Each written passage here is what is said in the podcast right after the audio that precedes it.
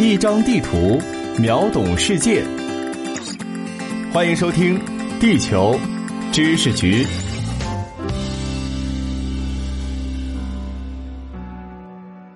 欢迎来到地球知识局，我是零零六号地球观察员俊达。位于伊拉克东南部的巴士拉市，被称为世界热极之一。二零一六年七月二十二日，巴士拉市的气象部门记录到了该国有史以来的最高温，也是地球上有史以来测得的第六高气温。据资料记载，当日白天的最高温度达到了五十三点九摄氏度，就连夜间低温也达到了三十八点八摄氏度。自此以后，巴士拉的夏季高温现象一直持续至今。除了有世界热极的名号外，南距波斯湾仅一百一十公里，且拥有六个主要海港的巴士拉市，也被誉为波斯湾明珠。可是，这座阿拉伯河畔的伊拉克城市，目前却面临着来自多方面的环境问题压力。从地图上看，伊拉克大致可以分为西部及西南部沙漠。底格里斯河上游和幼发拉底河上游之间的高地，北部和东北部的高地，以及两河下游的冲积平原四大地理区域。而巴士拉位于两河下游的三角洲地区。由于伊拉克大部分地区属热带沙漠气候，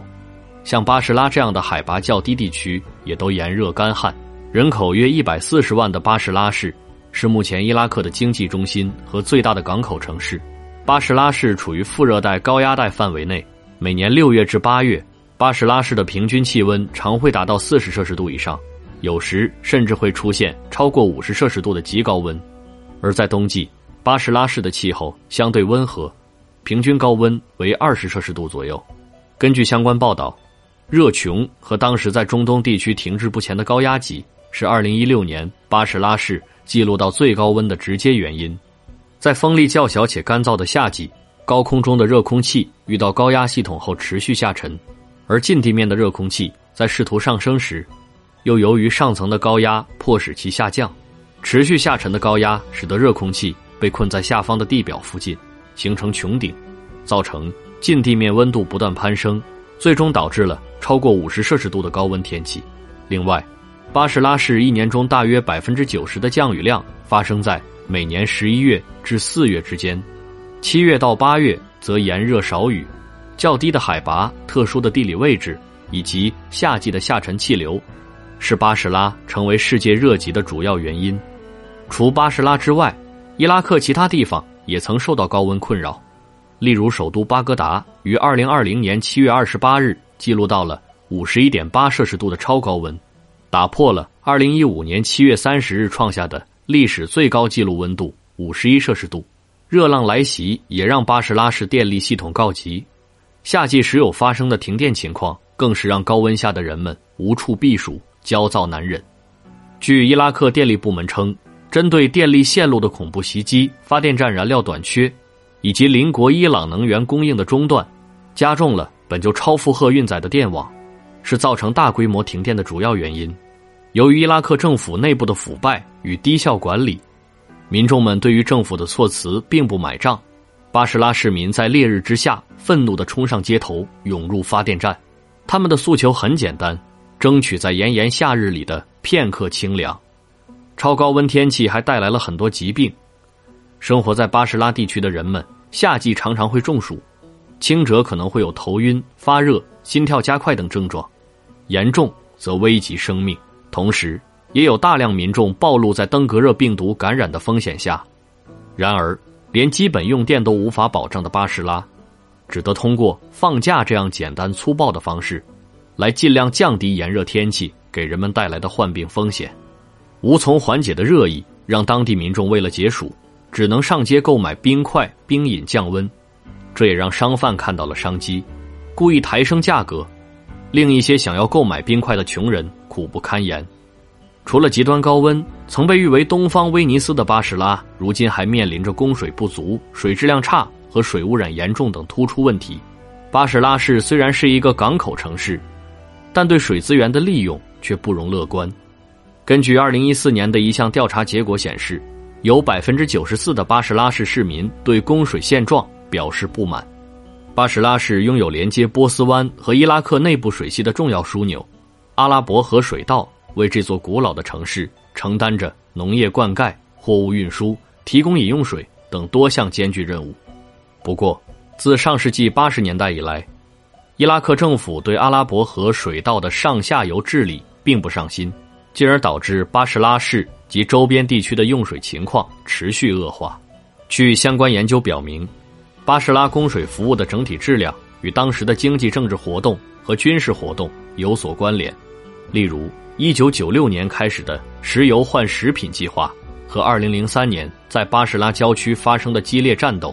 均给巴士拉市地区供水质量带来了负面影响。按照国际标准，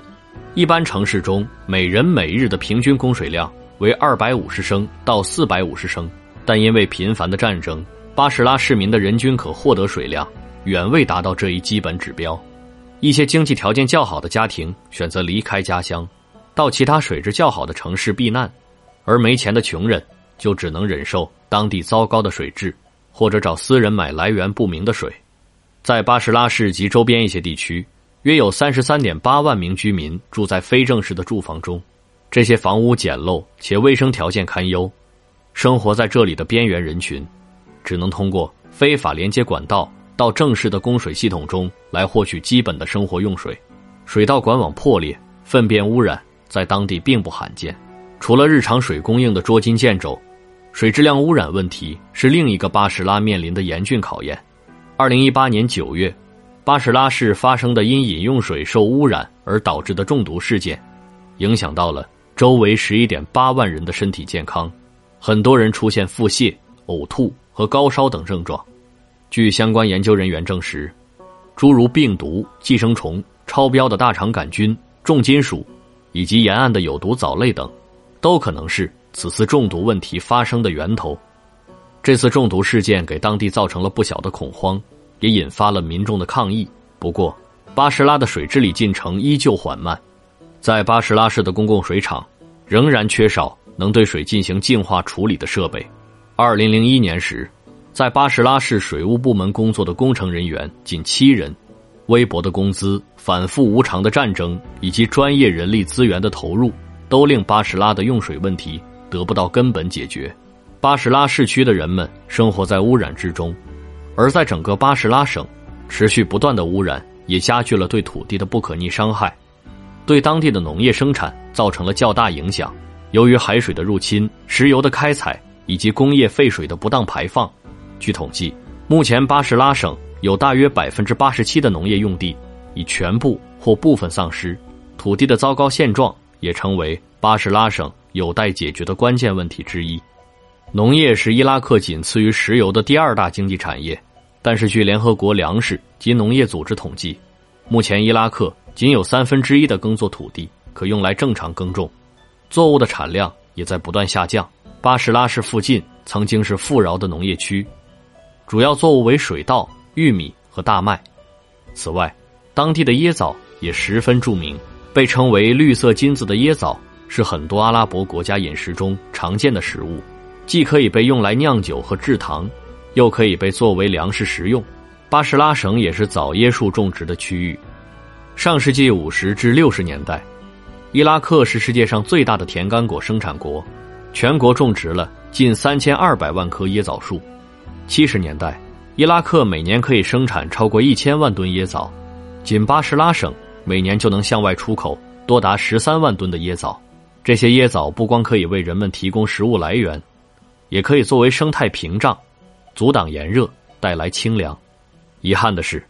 在一九八零年至一九八八年的两伊战争期间，双方交火时的炮弹摧毁大片椰枣林。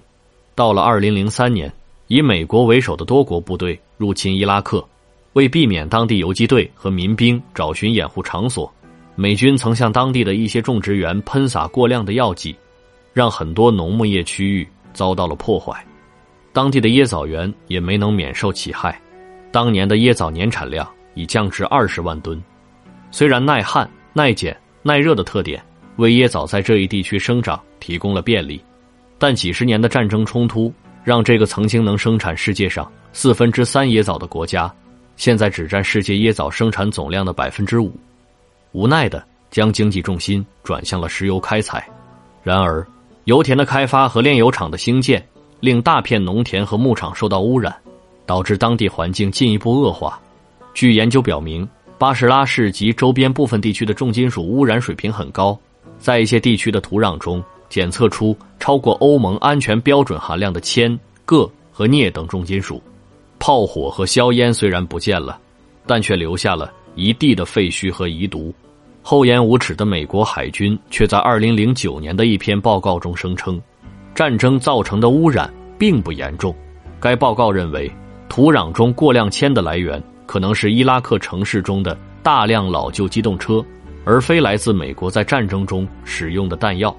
面对接种的危机，如今的伊拉克政府也通过立法、行政以及设立专门工作小组的方式寻求治理途径。